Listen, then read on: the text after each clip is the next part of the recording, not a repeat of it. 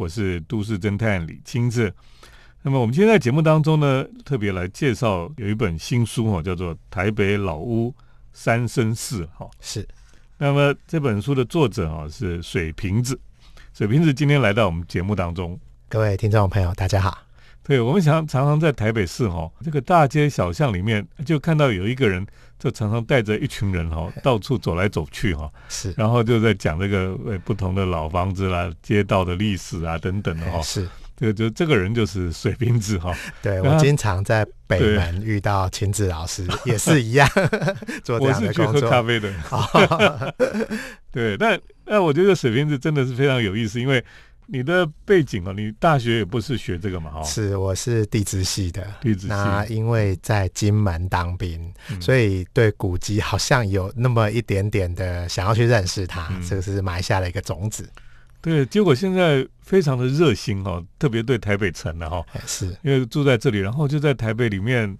你们也经营了这个青田街的老房子吗？对，青田七六，对，是我老师的老师他的住宅，以前的住宅。然后就在青田七六，在那边就可以报名参加这种对走读的我们讲文化导览，文化导览哦是。可是就跟着你这样到处走，呃，走这个大街小巷哦，那么这些朋友们，他们如果去，就是可以收获很多，因为。我们就发现，哎，台北不是我们想象就是很无聊啊，哈，是。结果其实太多的故事在里面了，哈。那最近呢，这个水瓶子就把他的这些故事，哈，他就写成了一本书，叫《台北老屋三生事》了，哈。所以你是对老老屋特别有兴趣，因为老屋很多故事嘛，哈。对，其实。刚开始十几年前在办这些文化导览的活动的时候呢，就发现说这个月去，下个月哪一栋房子又拆掉了，哦，所以就有一点这种使命感，想要多记录一点。好，那也是因为在杂志社写专栏的时候呢，都写咖啡馆、写书店，然后就发现了。每次一出版的时候，就有一些对，有一些章节你要删掉或要修改啊，或者是再版，你就要再去改，非常辛苦。我就想，那有什么主题可以不用修改的哈？所以我就找了古迹的这个主题。那一搜寻文化部的网站，这个台北市的古迹，然后一百多处吧，哈，那加上历史建筑就更多了。所以我觉得这个是一个很好的书写题材，而且因为台湾经历了清代。日治时期到国民政府时代，哎，这三个阶段，我们对于这个老房子的使用方式是大不相同的，所以这都说明才说三生世哈，好像三辈子的时间哦，老屋经历了这不同的历史的阶段了，对，是，嗯嗯，三生世。那么刚刚水瓶子也讲，他过去写了一些书哈，其实他过去写了好几本跟咖啡有关系的了，对，还有书店、台北咖啡印象，还有台北咖啡时光，是，还有一本我的书店时光了哈，是，对。对，这都是在台北周边的一些咖啡馆，对，专攻台北就就觉得水瓶子呃很认真在研究台北，而且就写了很多的书哈，其实这些就是我们在讲说整个台北学的建构哈。那这个就是大家从不同的角度、不同的方向哈去书写，然后这样大家就把它结合在一起的时候，就变成一个很大的一个台北学的研究了哈。对，可是这中间其实还蛮辛苦的，要了解建筑，要去搜寻那个历史。以前对建筑其实没有那么了解嘛？对，没有没有。可是你现在很了解啦。哦，就因为一直听不同导览老师的导览哈，那我觉得这几年那个变化很大哦，比如说。呃，现在的钦差行台哦，在我们植物园里面的钦差行台，我那时候一去看看板是布政史诗衙门，哦，那最近几年才把它正名改回原来的名字叫钦差行台。那我进去看展览的时候，就会发现说，怎么这些展览物哦，缺少了日本时代的故事？哦，真的哦，对，或者是说就一笔带过。啊，可是，呃，这中间，所以我这一本书比较多的重点历史阶段是摆在日治时期。嗯哼，我想水兵的这本书非常完整，就是说哈，他把这个他也收集了很多像日据时代的照片了哈，是的，或是地图哈，那他可以跟着对照了哈。我觉得这个对你认识一个老房子它的过去跟现在哈我觉得有很大的帮助哦你可以有一些对比这样子。对就是用空间来演绎来解释这个房子的使用方式。对。那我们等一下再请水瓶继续跟来跟我们分享这一本台北老屋三生四。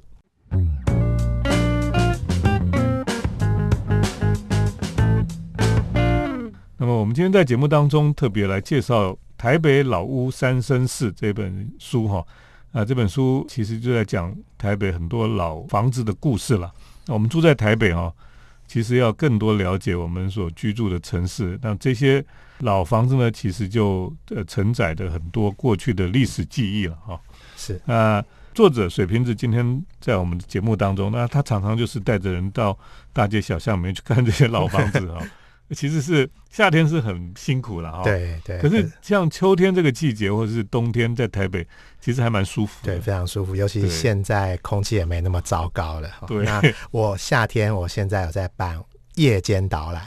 哦，夜间不错。对对，然后在大道城的码头，然后探寻我们台湾的美术艺术史的那个画家在那边写生的地点啊。不过很悲哀的，现在都是车水马龙，看不到什么。对，然后那个房子拆掉，所以变成非常丑的地方。不过就缅怀一下。那你刚刚讲在植物园里面那个原本的钦差行台哈，是我们在看你这里还讲到旁边有另外一栋建筑哈，就是。原本日本人在这边有一个神社叫建功神社，对，那现在变成什么？哦，其实现在是那个教育艺术馆哦，是一个艺廊。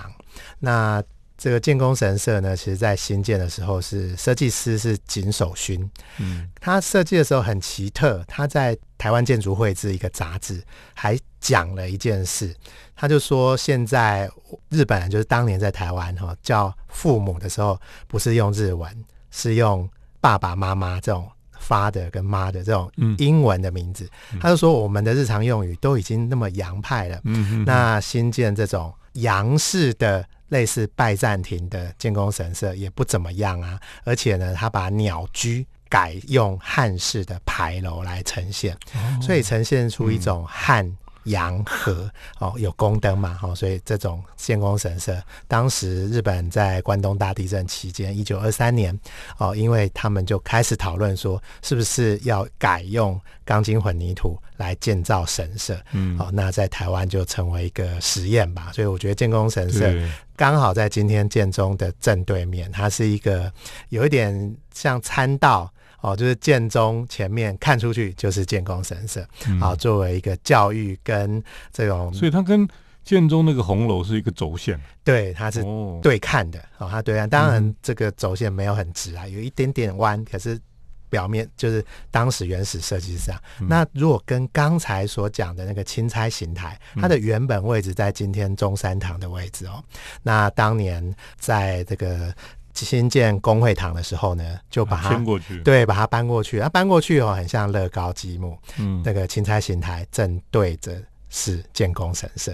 哦，好，所以这个呈现一种 L 型，就是钦差形台在西边，然后往东的这一条参道是到建功神社。好，那建功神社这个参道呢，正对着第一中学，就是现在的建中这样子。嗯，所以这个在。都市中，我觉得植物园现在还保存嘛？大家到里面看到温室，看到钦差形台，看到建功神社，我觉得可以用这个轴线来讲故事，非常好。尤其里面还有温室，哎，啊，就是对南洋的植物园。所以这个建功神社，如果我们看以前日本时代的照片哦，它的确是一个非常。前卫，前卫的对对对，以那时候来讲，对那个有点像伊东忠太他在日本盖的一些很奇怪的寺庙这样子哈。对，比如说那个东京的东本院寺。对对，那。可是我们以为它被拆掉了，结果它其实不是被拆掉啊。对，它很像我们现在手机哈，都要装外壳贴皮哦，所以它把那个汉式的牌楼拆除掉了。可是汉式的牌楼好像贴在整个建工神社上面，而且它本来建筑比较小哦，那因为当年要做图书馆哦，那个学生或藏书不够放，所以他就增设了一些空间。现在去呈现一个类似。回字形的呃有骑楼的建筑，嗯，而且外面看起来就是红色的柱子啊，然后黄色的瓦，看起来就像。什么北京的对对对宫殿式的建筑嘛？对，这是当年哈中华文化复兴委员会所做的事。然后以当年来讲，我觉得是一个正当的事。哎，今天来讲，呃，是有一点把古迹或老房子变形，好像变形金刚变形。那现在回头来看，我觉得是还蛮有趣味。变装，对对对对。那你现在还可以看到原来建功神社的的一些线索吗？呃，有，就是那个圆顶。哦，你走到里面去看到，对对对，看一个圆顶，现在是国徽啊，哈，可是以前不是国徽，它作为神社的建筑，嗯，应该是有樱花啊，或者是很简单的设计啊，可是现在的图腾就有国徽啊，或者是梅花啊，比较复杂的图腾，大家可以拿着书，我有广告书，拿着书然后去比对一下，很有趣。你带着水瓶子这本书哈，你到很多地方就可以重新再看一次哈，就会觉得哎，原来。跟你想以前想象的是不一样的，对这个变化非常有趣了哈。对，是好，等一下继续请水瓶子来跟我们分享。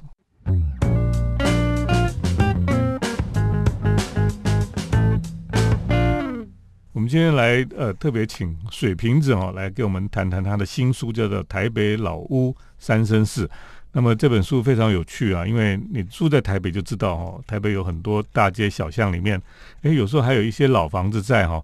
那其实这些老房子都有它的故事哈，是。那有一些比较大的老房子也也有很多的故事哈。那当然也有很多也被拆掉了哈。可是我们从这些过去的蛛丝马迹哈，我们就可以拼凑出一些呃整个台北城的历史了哈。是。那水平子就是在做这种工作，他每天都在跟很多人哈介绍台北的前世今生的哈。是，对。对，我觉得这个工作非常有意义了哈。那在台湾其实我们像你是有点像。志愿工作者一样嘛，哈。对，可是其实我的薪水还是靠青田七六的经营才可以。对，所以我觉得对老房子应该抱怀感恩的心。因为因为这种事情理论上应该是市政单位要要来做这种事情，然后他们的文化局应该要来推动这件事情。可是我们现在台湾好像都是私人在做。对，不过因为文化局就现在的业务都是委外经营哦，所以我们也经常接到这种。官方的导览的案子也很多了，也算也不错了。对，也有做到一点。对对。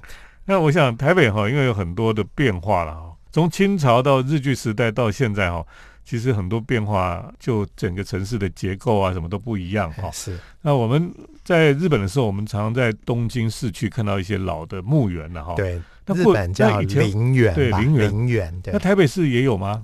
有，其实，在我们的林森公园，我有一次带导览，然后到这周边呢，有一个阿妈带着孙子在那边跑来跑去，然后他就说：“哎，这这个是什么东西？”我说：“这是以前的墓园的鸟居。”然后那个阿妈二话不说就把孙子牵走了，这样子。那个阿妈没有看过以前吗？对，所以不是，就是我们台湾人对于墓园这回事，觉得是一个很很害怕。对，那会不会晚上做噩梦这样子？好，那。这座墓园是在乃木希典担任台湾总督的时候，因为他母亲来台湾染病而死。然后在台湾当时那个传染病很多，啊，那死了之后呢，就葬在这一边。后来就规划成一座，呃，我们称为日本人墓园了哈。那因为日本人对于下葬比较不像我们一定要找一个好风水的地方，他们就集合全部葬在这一边。好，那战后。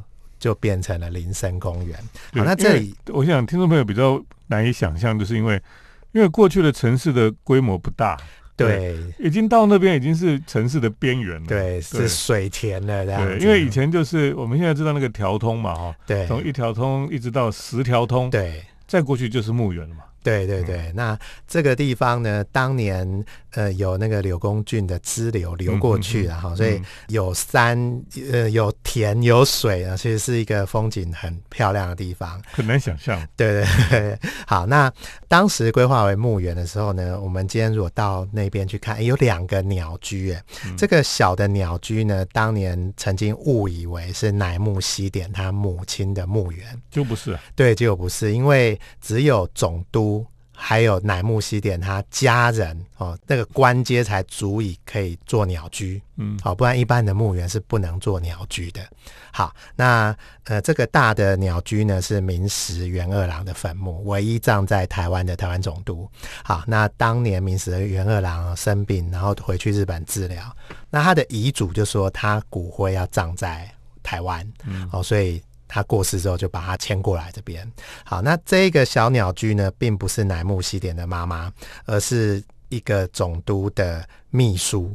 好，所以很奇怪，这个秘书的官阶有这么高，可以高到有一个小鸟居啊，那也可以反映当时哈来台湾担任总督的，简直就已经是土皇帝了啊，有有点那个权力还蛮大的，嗯，可以这样子看。听众朋友可能也不知道哈，为什么有鸟居哈？因为日本哦，在的鸟居的设置哈，一个是在寺庙前面会有鸟居，对，另外一个就是蒙阿波，对对，坟墓前面也会有鸟居，因为你穿越鸟居就是到另外一个世界了，对，等于一个结界，好像进入神或进入这个鬼魂的，不是人的这个地方。对，那这两个鸟居呢，当年因为。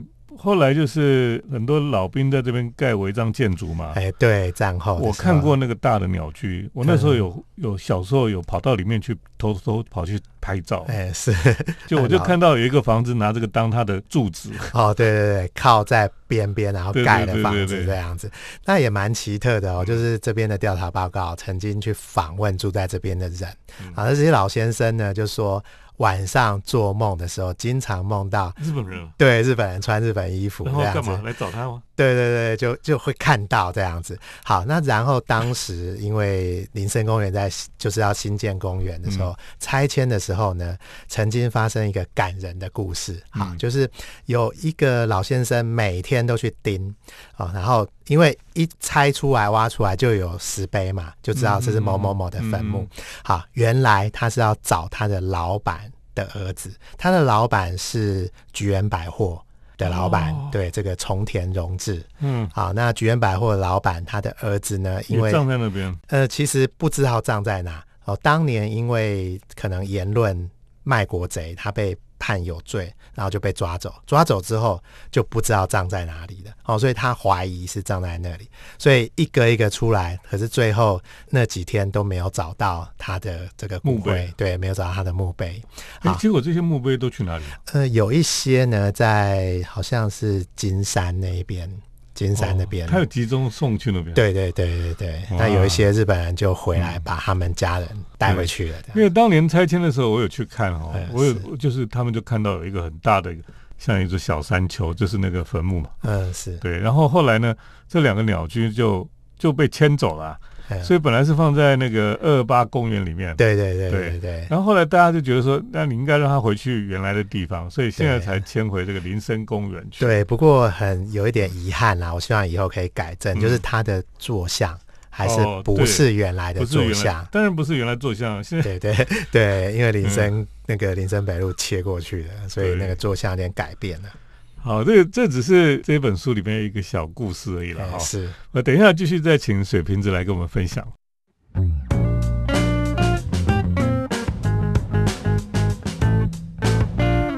那我们现在节目当中呢，我们就特别邀请了我们在台湾非常热心哦，在研究台北的老房子还有台北大街小巷的水瓶子来我们节目当中，因为他终于把这本。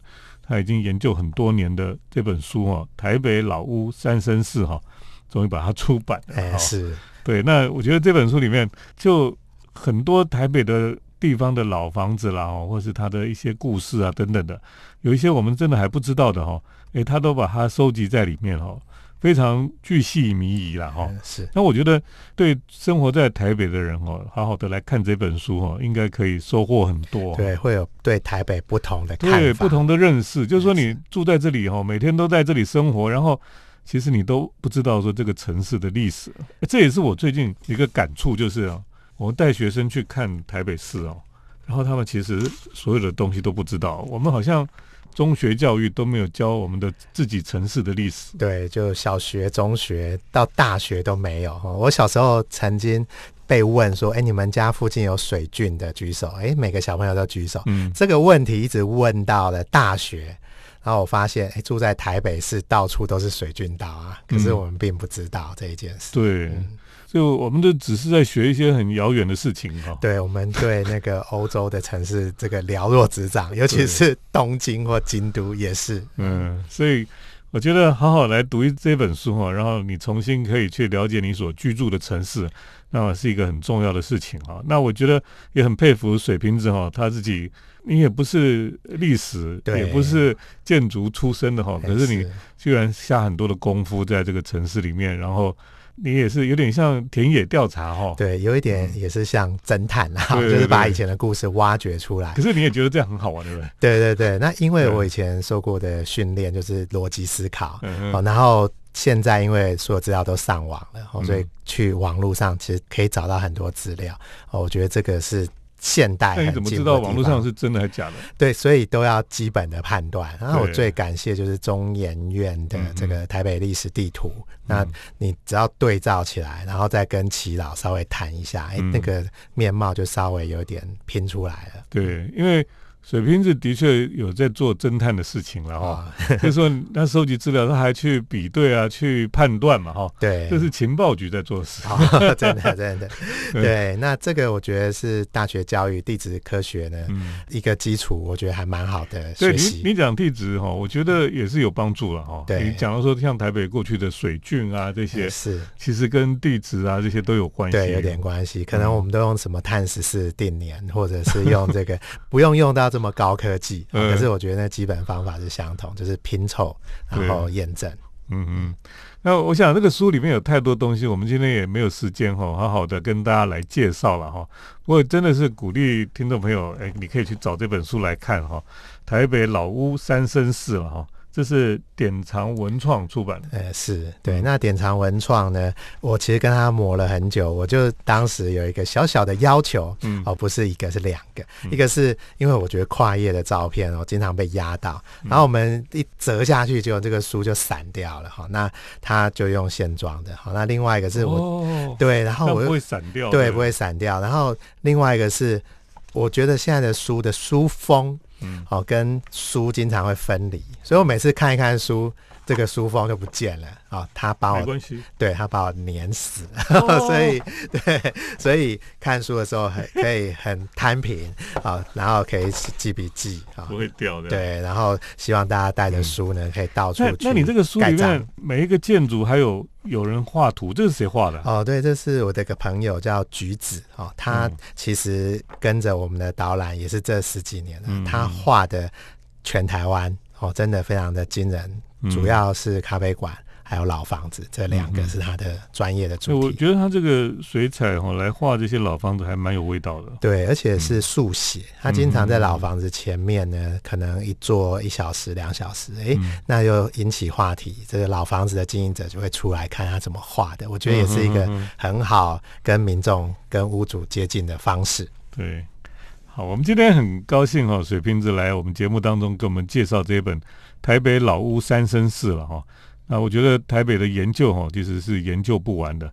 那么我们过去在教育的过程里面，其实对我们自己的城市认识非常少哈、嘿，是，那这为什么学校都不教我们这个，我也搞不懂哈、那考试也不考这个，其实这个很重要了哈、对，所以我们就应该把这本书拿来好好的研究一下。那这本书的好处就是说，你还可以带着它哈，那么到这个城市里面去到处游走哈，嗯，去，做对照，那么就会有很多的收获了哦。而且这种过程哈，其实不是在做学问，是应该说哈，其实很有乐趣了哈。对，那你就会像水瓶子一样，你可能会从此爱上这种就是到处看老，房子，就而且是漫无目的，就是在巷弄里面都可以走得很开心。而且会会觉得很有乐趣。对对对，对，那现在手机就很发达，所以嗯大家就可以拍照打卡，跟大家分享你的在散步的心得。好，我们今天很谢谢水瓶子来到我们节目当中。好，谢谢。也谢谢听众朋友的收听。我们接下来是铁道建筑散步的单元。铁道建筑散步。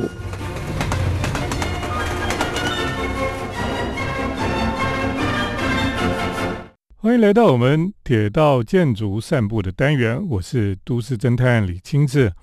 那么最近因为呃天气不太好，那么常常下雨，所以呢，诶很多的山坡哈、就会滑动了哈、土石会松软。那么在台北近郊哈、就是在猴洞那个地方呢，那么有一片山坡就滑落哈、那么就这个土石都堆在这个铁道上面了。那么幸好呢，这个呃列车长哦，有人他们就去通报，那么火车呢就在这个土石崩落的地方前面就及时来停住了哈、所以也就保住了这个很多人的性命啊。那么其实的火车为什么会出轨哦？可能跟这个土石崩落啦，或是可能速度太快哈，在转弯的时候没有减速，火车也会出轨哈。呃，像之前的这个普悠马号的出轨，就是可能跟速度有关系了哈。那么另外呢，其实在历史上我们有看到哈，也有很多这个火车出轨的事故哈。那今天就跟大家来稍微介绍一下哈。那么在历史上有十大火车出轨的事件。那么在一九一五年呢，在苏格兰呢，因为有两个信号员的失误哈，所以在铁道连接的地方呢，一辆苏格兰军用的列车哈，那么就跟一个民用的客车就迎面相撞了。那么相撞后又引起大火哈。那因为这个军队他们的这个。这火车都带有弹药了哈，所以后来就导致两百多名的士兵死亡哈。那因为救援者赶来的时候呢，因为这些军队他们的身上的子弹爆炸哈，那么就有消防队员也上身了哈，所以最后总共有两百二十七人死亡，那两百四十七人受伤哈。这个是英国历史上伤亡最严重的一次那么铁路的事故哈。这个都是在上个世纪初期了哈。一九一八年呢，美国的田纳西州，那么也有两辆时速六十英里的这个列车就迎面相撞哦，那么就造成了一百一十五人的死亡了哈，一百七十一个人受伤，这是美国历史上很严重的一次铁路的事故。到一九七八年呢，在龙海县哈一个小站哈叫杨庄车站哈，那么这个。车站里面两个列车的相撞，哈，也是造成严重的事故，一百零六人死亡，哈，四十六人重伤，还有两百多人轻伤了，哈。这是在大陆发生的铁道的事件。一九八一年呢，新德里开往加尔各答的列车呢，那么在经过巴格马蒂河的大桥的时候呢，那司机突然发现有一只牛就停在铁路中间了，哈。那司机就采取了紧急的。这个刹车哈，这个列车就刹不住，就翻车了哈。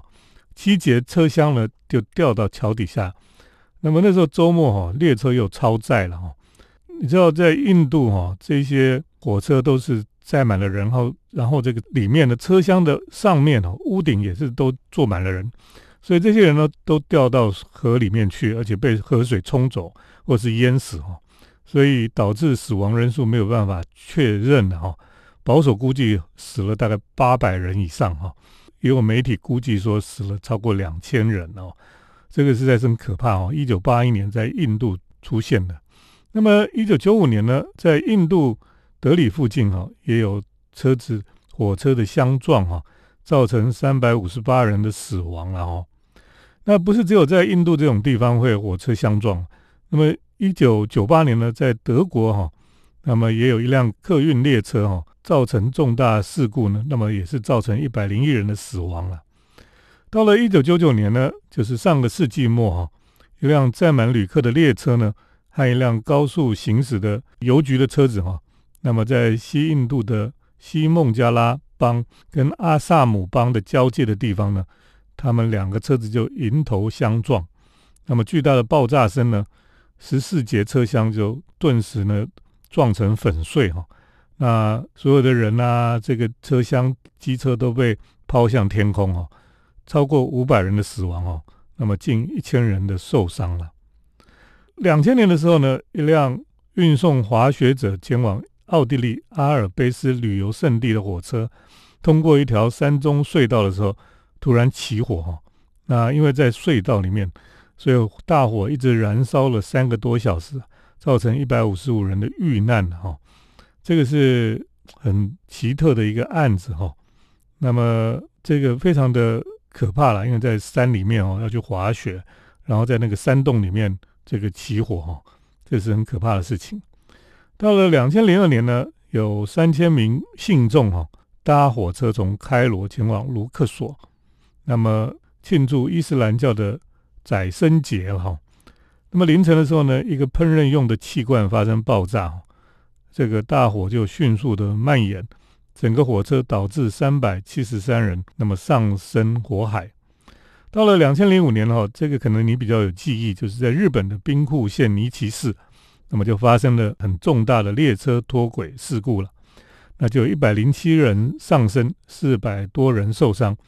因为日本的铁道我们都觉得很安全哦，那么这是日本铁道四十年来最严重的一个事故，打破了日本高速列车零伤亡的神话记录了。那因为日本人他们后来检讨原因，就是因为。日本人都觉得，呃，他们整点哦，就是非常准时是很重要的。所以如果误点了之后，他们就会赶赶赶，希望把时间赶回来。结果在转弯的地方呢，就出轨这样子。所以火车的事故的确是很可怕了哈。当然，这个火车事故原因都很多了哈。那么这个火车一事故的时候，因为火车可以载非常多人，而且现在速度都越来越快哈。所以当车子发生事故出轨或是相撞的时候呢？死亡人数就很多了哈，所以铁路公司的有没有很努力在监管哦、监控这个包括司机啦，或是这个呃铁路沿线的安全啊等等的哈，其实都是非常重要的哈。那所以做铁路工作的人哦，都要非常的兢兢业业，然后因为您不小心或是疏忽了什么事情，那么就可能造成非常大的灾害。所以，这个如果你从历史上来看这些火车出轨的事件哦，你就会觉得其实当铁道员不是那么好玩的事情。那么，在铁路公司工作哈，也是一个责任非常重的一种事业了哈。今天跟大家来分享这个历史上这个十大火车出轨的事故哈，就跟大家分享到这里。谢谢听众朋友的收听，我们下礼拜再见。每一条铁道。每一个车站，每一种火车，都有令人惊艳之处，能为我们的世界开启一道通往梦想的窗。